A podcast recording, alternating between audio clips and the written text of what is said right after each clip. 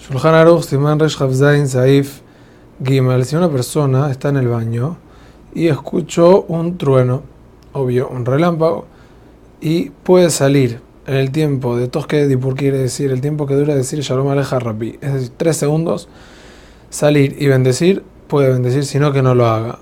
Si pasa más de ese tiempo, ya la verajá no está ligada y conectada al trueno o al relámpago y ya se perdió.